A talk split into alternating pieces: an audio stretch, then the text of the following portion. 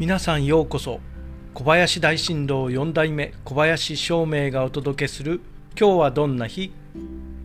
今日は2022年10月8日先負け先負けです。暦はなる。交渉事や相談開店など万事良い日になります。そして旧歯科生のあなたの8日間は今週は少し先をイメージしてみましょう。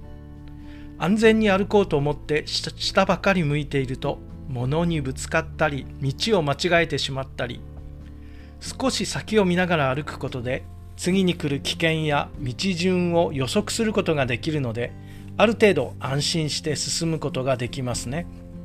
不安な時ほど顔を上げて少し先を見るようにしましょう。きっといいことがありますよ。それでは今日も良い日で。小林照明でした。